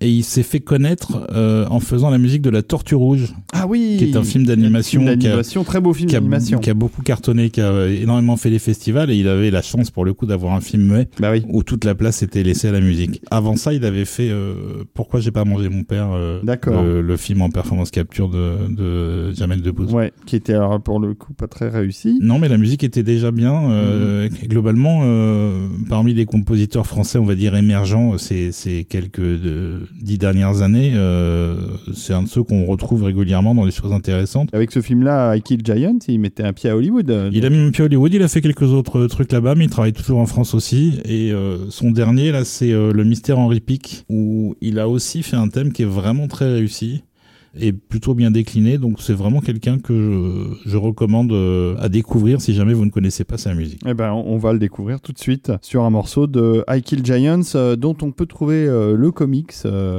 aux éditions iComics, une maison que je connais bien. Voilà, c'était un peu d'auto-promo.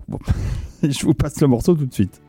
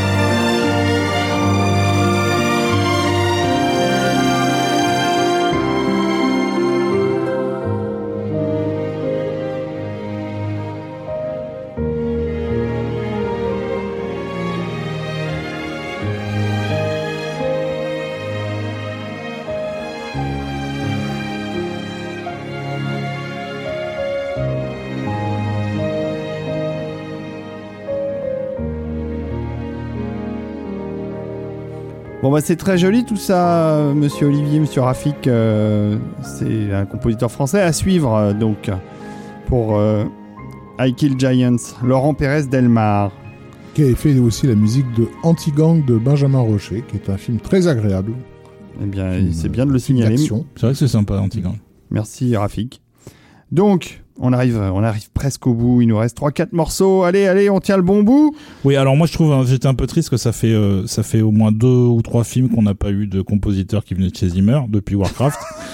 Donc on y retourne Allez, avec euh, quelqu'un que vous avez tous entendu euh, au cinéma dans un film euh, plutôt extraordinaire qui était Mad Max Fury Road ah oui, c'est vrai. et qui euh, depuis fait son petit chemin à Hollywood en, en, en ayant joint ses forces à celles de Zimmer pour le coup assez, assez fréquemment. Euh, il avait déjà commencé avant Mad Max, hein, pour être honnête, qui s'appelle Junkie XL, de son vrai nom Tom Holkenborg. D'accord. Et pourquoi il se fait appeler Junkie XL C'est pour Parce le que, plaisir? parce, que- parce que c'était un DJ avant. Ah, c'est pour ça. Et donc là, on va parler de The Dark Tower, la tour sombre. Ouais, alors le film sombre. Une adaptation absolument catastrophique. C'est même pas une adaptation, c'est un viol de la saga de Stephen de King. Stephen King. Le livre euh, est une énorme euh, trilogie, si je me souviens Non, il y a sept volumes. Ah oui, là, oui, Il y a d'accord. sept volumes, mais ils n'ont- ils n'ont essayé d'adapter que plus ou moins le premier, mais déjà euh, pas très bien, quoi. Alors on aura une, une- une occasion de se faire une idée autrement, puisque c'est aussi en cours d'adaptation en série télé. Ouais, ça serait peut-être mieux comme format. Probablement. Euh, C'est et- dommage parce que le, le casting était pas mal. Euh, bon, enfin voilà, le, le film est, est raté, archi raté. Le film est raté, le score est pas non plus exceptionnel.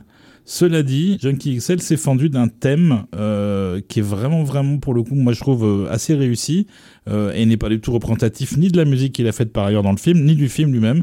Mais euh, on va vous le mettre parce que ça reste euh, quand même de la pure fantasy. Eh, tu m'étonnes.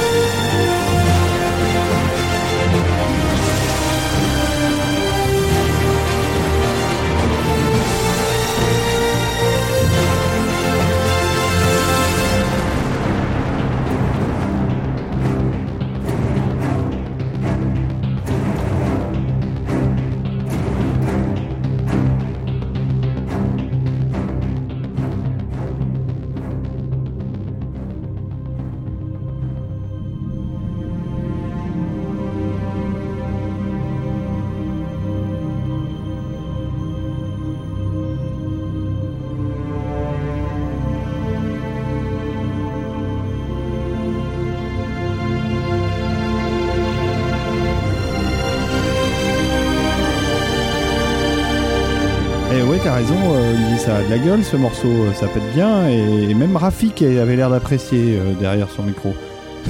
Ça passe. Ça passe. Bon, je sais que c'est pénible pour toi ces dernières années, Rafik, parce qu'on on ne trouve plus. C'est vrai qu'on se rend compte à quel point la musique pour les films de fantasy et les films de fantasy eux-mêmes ont changé de paradigme, d'influence, d'inspiration, et puis qu'aujourd'hui on s'y retrouve plus vraiment, quoi. On a du mal à, on a du mal à retrouver nos émotions des- de- de- de- du début des années 80 sur euh, un Conan, par exemple. Mais bon, il reste encore euh, un film. peut-être aussi parce que l'industrie elle-même est en train à, à changer. En Bah, fait, bien sûr. Euh, le film sur lequel on va enchaîner, qui est, j'imagine, euh, The voilà, Kid who Would Be King. Alex, le, le destin d'un roi. C'est une sorte de remake hein, en plus. Oui, avant même de parler du film, déjà de parler de- du groupe qui a, derrière, qui est un collectif en fait, euh, le Electric Wave Bureau, un collectif anglais, voilà, ça. qui euh, se sont distingués entre autres sur euh, le Lucie de, de Luc Besson Ouais. et la série des Paddington réplique en fait les méthodes de Zimmer et sa bande en fait. Il n'y a aucune voix finalement qui s'exprime plus qu'une autre dans leur travail. Oui, même si on peut mentionner que dans l'Electric Wave Bureau, il y a euh, Damon Albarn qui est le leader de Blur et de Gorillaz. Donc euh, oui, de la référence quand même. Oui. Et de l'influence cinématographique dans ces groupes aussi, euh, dans leur euh, thématique et dans leur compos. Oui, bah du coup, ils ont décidé de rendre la monnaie, et de participer à un film, et le résultat est assez particulier. Mais je t'ai coupé, Rafik, si tu veux. Oui, non, parce que euh, Joe Cornish, qui, a- qui est le réalisateur de- du film, est un, un collègue de longue date de- d'Edgar Wright. Il avait écrit euh, et réalisé le film euh, Attack the Block, qui était une, Ah, qui était une- très une petite sympa. curiosité, voilà, comme on aimerait bien en voir plus souvent, en Ouais. fait, parce que justement, fait de l'esprit de quelqu'un, en fait. Ah, c'était lui le réalisateur de, de The Kid de Would Be King Voilà. Mince. J'avais pas fait le rapprochement. Parce qu'Attack the Block, je vous le recommande, c'est vraiment fun. Ces espèces de productions internationales qui se font justement en- avec des gens, j'ai l'im- j'ai l'impression que- qui travaillent euh, euh, à distance et qui s'envoient des, des, des maquettes via le net, etc. Enfin, je suis pas non plus un défenseur de l'auteur euh, avec un grand A dans tous les coins, euh, etc. Je suis pas extrême là-dessus, surtout en termes de cinéma populaire et que le, sachant que le cinéma est un art collectif par par par essence, mais il y a, il y a le besoin de, je trouve de voix qui soit au-dessus des autres en fait. Et c'est pas le, cas de ce film et à mes yeux c'est pas le cas de la musique euh, qu'on qu'on Mm. qu'on entend dans ce film ou dans d'autres Et je pense que c'est ça qui explique le côté un peu euh, patchwork de la Oui, musique du oui. film, puisqu'on a euh, du Vangelis, euh, on a de l'orchestral traditionnel, vraiment dans la, pure, la plus pure traduction de la, de la fantasy. On a un peu de musique horrifique, on a euh, des chœurs, euh, un thème un peu pop qui peut être aussi utilisé en version orchestre. Euh, c'est c'est un peu un, un bordel généralisé en fait, euh, qui est plutôt sympathique quelque part, surtout à l'image. Euh, parce que le film est sympathique aussi d'ailleurs. Tu l'as vu euh, peut-être Rafik? Mon fils l'a vu bah, C'est pour les enfants mais ça se regarde. Et, et, la, et, la, et la musique s'écoute donc. Moi, je l'ai regardé, mais je n'ai pas été emballé. Enfin, euh, par rapport à Attack the Block, qui, euh, je trouve, était réellement euh, très très sympathique. Je trouve que ce film-là est, est vachement moins intéressant. C'est réellement un film pour les enfants.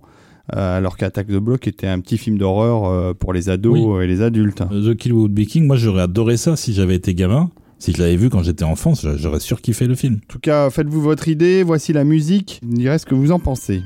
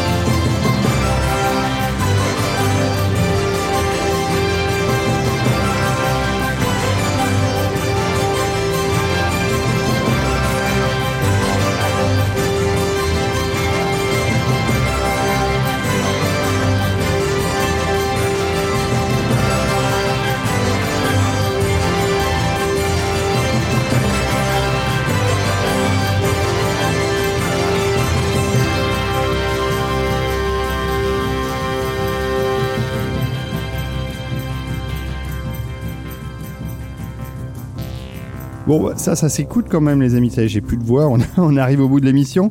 Ça s'écoute plutôt pas mal, euh, même si euh, voilà, c'est plein d'influences différentes. En effet, c'est un peu patchwork comme musique, mais, mais c'est plutôt sympathique.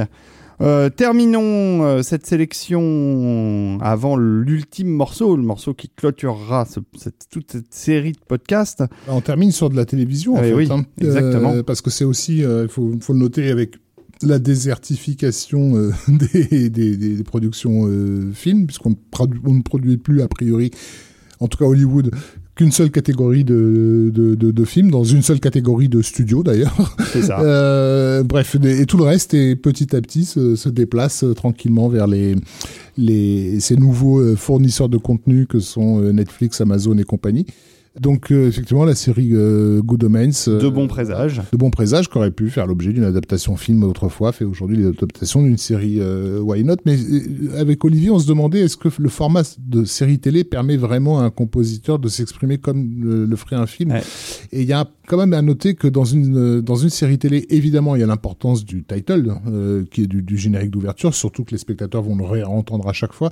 Mais les séries sont quand même généralement drivées par les dialogues euh, plus que par l'image. Et un compositeur a, je pense aussi, naturellement moins les moyens de s'exprimer. Alors, euh, j'aurais le contre-exemple pour ça, mais, il mais est, il, est, il est un peu particulier. C'est Doctor Who, par exemple, qui a permis on a, à eu- son on a bien sûr des, des exceptions comme Doctor Who, voilà, on, a s'exprimer Battlestar, on vraiment. a eu Battlestar Galactica, euh, voilà, qui a permis effectivement de, de créer quelque chose qui n'avait jamais été entendu auparavant dans le space opéra.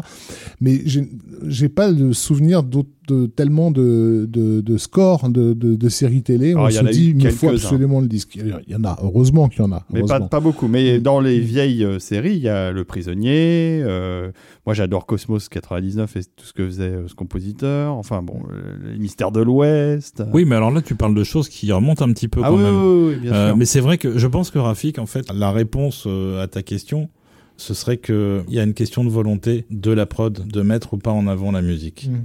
Parce que euh, les films d'aujourd'hui, il y a de la musique tout le temps, on la remarque pas forcément non Mm. plus. Oui. Donc c'est vraiment c'est vraiment aussi un, un, un choix de mixage de de mettre la musique en retrait. peut-être une crainte aussi, euh, la crainte de, de laisser au spectateur des plages sans dialogue, parce que Mm. avec la peur que le spectateur fasse autre chose chez Il lui, euh, il s'ennuie, etc. Parce qu'effectivement, non mais il faut le dire, il y a plein de gens qui regardent, des- qui ne regardent pas les séries, ils les écoutent en fait. Hmm. Et donc ça, ça n'invite pas non plus à faire des, on va dire des épisodes muets où un compositeur pourrait prendre tout son élan. Alors pour de bons présages, euh, il y a, enfin il y a une série euh, qu'on peut voir sur Amazon Prime qui est quand même plutôt pas mal. Enfin moi je l'ai trouvé plutôt bien Euh, et surtout euh, ils ont fait appel à un compositeur euh, anglais. C'était une série anglaise, mais un compositeur de musique de film avant d'être un compositeur de musique de série. Même si ces dernières années il travaille plus sur de la série que sur des films. Et il s'agit de David Arnold qui est un des compositeurs que que je préfère en Angleterre, hein, qui a fait nombre de productions de Roland Emmerich euh, à la grande époque d'Emmerich et qui a contribué d'ailleurs, je pense, au succès euh, des films de Roland Emmerich parce que ses thèmes pour Stargate Grandement, ou ouais. pour euh, Independence Day sont absolument euh, fantastiques. Et qui a livré les derniers vrais bons scores de James Bond aussi. euh, C'est vrai. Avec Tomorrow Never Dies notamment. C'est vrai. Et, et là, pour de bons présages, il a composé un thème principal qui est marrant. Il y a beaucoup d'ironie, mais dans tout le, toute la partition, euh, enfin constituée de toutes petites vignettes musicales, ça n'est que des ponctuations, comme dans le bouquin de Pratchett et Gaiman, il y a énormément de second degré, de lecture additionnelle et d'ironie et d'humour noir et de tout ce qui est un peu dans l'interstice de tout ça. Et Arnold s'est vraiment fait plaisir en, en transcrivant cette approche-là dans la musique. Hmm. Donc ça marche très très bien à l'image et euh, ça s'écoute aussi très très bien à l'oreille. Bon, bah on écoute ça tout de suite.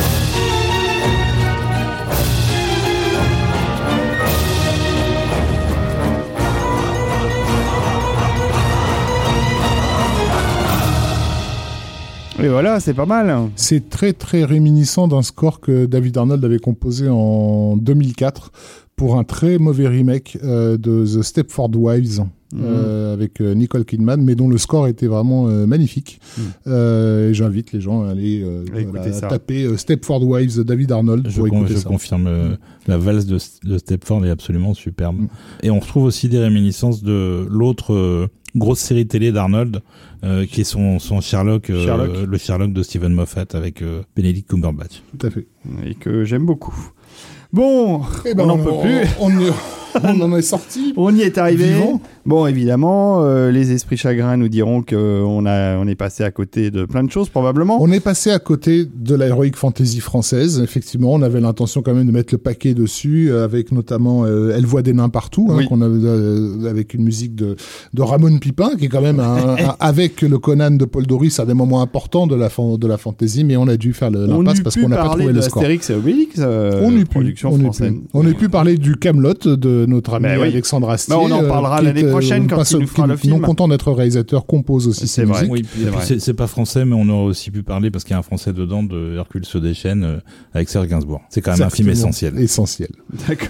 Donc voilà, et on va enfin chose répondre. promise, chose due. Oui, on va On enfin. va enfin répondre au blind test euh, qui, je vous le rappelle, concernait le jeu vidéo deuxième partie il y a six ans. Ça là, c'était en 1974. euh, Alors c'est euh, c'était la musique du jeu vidéo Journey, pardon, composée par Austin euh, Wintory. Le morceau s'appelle Apothéosis Oui. et le gagnant du blind test s'appelle Adrien Buffet. Euh, bravo à lui. Ça fait partie d'un des nombreux, d'une des nombreuses personnes qui nous a bien répondu à ce blind test et qui a envoyé un mail euh, à traxtotal@gmail.com. Mais je n'ai pas, enfin j'ai sélectionné tout le monde et j'ai mis ça dans un fichier euh, aléatoire et donc c'est son nom qui est sorti. Et, et donc oui, la particularité de la musique de Journée dont on avait passé donc l'extrait, c'est que euh, elle a été la première musique de jeu à gagner un Golden Globe. Euh, donc attends que je dise pas de bêtises, c'était en. Tu vas nous retrouver ça pendant que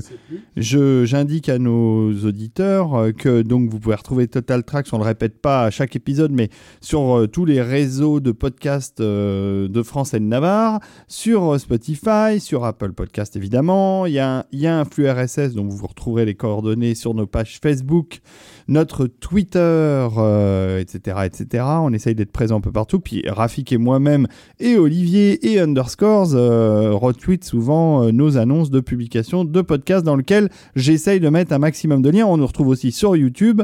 Alors des fois avec des trous dans les morceaux parce que YouTube censure certains morceaux de musique. Et évidemment là où vous entendez la meilleure qualité pour Total Tracks parce que j'upload euh, sur euh, SoundCloud le fichier Wave, donc le fichier non compressé de Total Tracks, euh, alors qui est après compressé par SoundCloud, mais, mais c'est vraiment là qu'il y a la meilleure qualité sonore.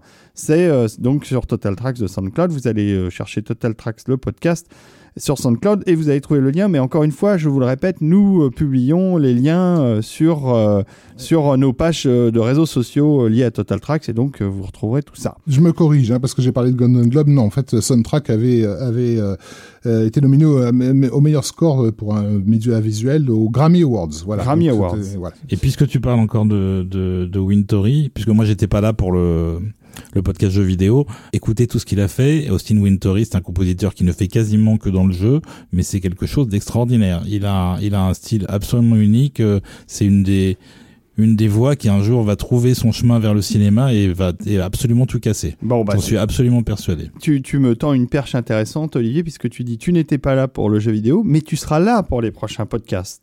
Car nous avons décidé de t'adopter Oui. et nous avons décidé de te garder Parce, parce, que, là, dans, durant la- surtout durant la dernière émission de cette émission là qu'on vient qu'on vient d'enregistrer où tu as magnifiquement parlé de James Newton Howard, j'en étais ému. J'ai jamais entendu personne parler de James Newton Howard comme ça. voilà. Ça me donne presque envie de réécouter Waterworld. Et je dis bien presque. Euh, et rien que pour ça, je pense que tu mérites ta place à cette table. J'attendais d'avoir une, une gamelle pour mes croquettes avec mon nom dessus. C'est ça, bah tu l'as. Euh, et donc on sera ravis de t'accueillir pour le prochain épisode qui sera enregistré je ne sais pas quand euh, et je ne sais pas sur quoi, mais euh, au, vous palais des pas. au Palais des Congrès à la ça. rentrée prochaine. Euh, ne vous inquiétez pas, on va trouver. Euh, De toute façon, on a encore, euh, enfin, il y a encore de nombreux épisodes sur la fantasy à, à écouter parce que je suis sûr que vous n'êtes pas à jour. Et, et quand vous entendrez ça, ça veut dire que vous aurez terminé ces je ne sais pas combien d'heures. Faudra que je calcule peut-être 15 heures en tout de, Voilà. de podcast sur la fantasy. Mais on mal. reviendra sur un sujet sans le révéler qui ne sera pas forcément autour d'un genre. Ah. donc on vous laisse la surprise pour le- les prochaines, la suite des aventures. Voilà. Et puis pour la suite, euh, n'hésitez pas aussi à nous faire remonter via les commentaires s'il y a des sujets que vous voulez voir abordés. Ça ne veut sûr. pas dire qu'on va forcément le faire, mais euh, ça peut nous donner aussi des idées. Donc n'hésitez surtout pas à commander, à partager euh, À commenter avec nous. et, et à typer. À typer, Qu'est-ce que euh, j'ai bah, dit J'ai dit commenter. Commander. Non, Mais tu non, es fatigué, Olivier. C'est le, c'est la fin. Typer, du- typer, Dieu reconnaîtra les siens. Bon, alors, le on- nouveau blind test, hein, du coup. Ah, un nouveau blind test exact. J'allais oublier. Ben oui, en effet, on avait promis. euh, Le voilà. Ben voilà. Ben voilà le blind test. Allez, hop. Fantasy.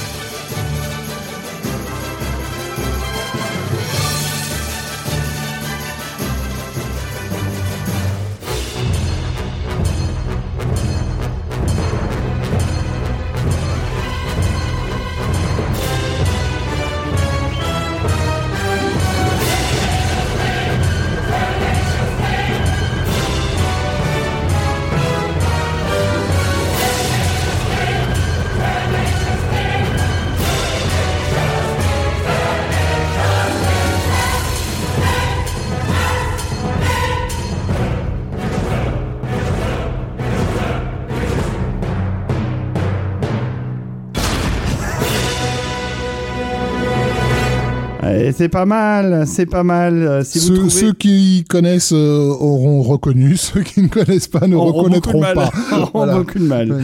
Je pense qu'en effet, il faut connaître. Et je ne connaissais pas, j'ai découvert grâce à, vous deux euh, de ce morceau. euh, et je suis extrêmement intéressé parce que je le trouve plus qu'excellent. Voilà, on va, on va terminer tout ça euh, sur un morceau de musique, puisqu'on a l'habitude de terminer en musique. Et on va terminer sur la dernière production fantasy à- en date, hein, puisqu'elle date de quelques jours. Événementiel, en tout cas. En tout cas, oui, réalisée par un, un Français. Louis Le Terrier. Exactement, euh, pour euh, une plateforme de vidéo à la demande euh, qui est Netflix. Tout à fait. Et il s'agit de la suite euh, de Dark Crystal. Qui veut en parler un peu? Olivier, tu as vu, toi, la suite de Dark Crystal? J'ai vu, j'ai écouté. euh, et euh, donc c'est Daniel Pemberton qui a voilà, qui a pris les pris les rênes. Euh, ils n'ont malheureusement pas fait appel à Trevor Jones. On aurait bien voulu. Euh, Trevor aurait bien voulu aussi, mais euh, on lui a pas demandé. On lui a même pas proposé. Non. Non, il n'y a pas vraiment de, de mention non plus de ni de son style ni de ses compositions, euh, à l'exception d'une citation du thème principal qui revient euh, une fois au début et une fois à la fin de la série, mais qui est une citation de 8 secondes quoi. Donc Mais c'est euh, c'est vraiment étonnant parce que ils ont voulu dans cette série retrouver l'aspect visuel et, la, et même la, la façon de créer les images avec les marionnettes comme à l'époque. Alors évidemment avec beaucoup d'ajouts numériques et Oui, beaucoup puis de... avec beaucoup d'ajouts et de, de modernité filmique aussi, parce que je n'ai pas le souvenir que dans Dark Crystal, Non. la caméra passait son temps à faire des vols planés au-dessus des personnages non-stop, euh, au point où tu n'arrives même pas vraiment à savoir donc, ce que tu regardes. Mais, mais, mais en tout cas, euh, il y avait la volonté d'être vraiment dans la tradition de ce film, et c'est quand même étonnant qu'on en oublie euh, la musique, qui est un, des éléments euh, hyper importants du, du film d'origine. Bah oui, c'est comme ça. Le design est effectivement tout à fait celui qu'on attendait, euh, et c'est vraiment à ce niveau-là que, que, la série peut, peut s'apprécier, j'ai l'impression. Pour le reste, moi j'en suis qu'au qu'au deuxième épisode, je suis pas vraiment convaincu par ce que je vois. Bon, mais ben, en tout cas, nous, on va peut-être être, enfin, vous, vous serez peut-être convaincus par la musique qu'on va écouter tout de suite et qui clôturera cette longue série d'épisodes. Merci beaucoup, Rafik. Merci David. Pour toutes ces, ces explications et ces, ces détails sur le cinéma. Merci Olivier aussi pour toutes ces explications et ces détails sur les compositeurs souvent, puisque c'est ta spécialité. On te retrouve, euh, donc on te retrouve, on retrouve ta plume et euh, ce que tu fais sur underscores.fr. hein, allez voir hein, pour ceux qui n'ont pas vu, c'est quand même le site de référence de la musique de film en France. Et Rafik, on te retrouve à on tellement on retrouve d'Olivier aussi dans les podcasts de Total Tracks, qui, ça. qui comptent parmi les podcasts préférés des Français, si l'on en croit en tout cas le baromètre euh, euh, de Tipeee. Tipeee et, et iTunes aussi. Allez, oui. allez mettre des étoiles. On Mais aime oui. beaucoup les étoiles sur iTunes. Merci à tous ceux qui en ont déjà mis. Et on adore les commentaires. On adore être partagé sur les réseaux sociaux. en fait, on vous adore. Voilà. C'est ça. Bon. Allez, à très bientôt les amis. À bientôt.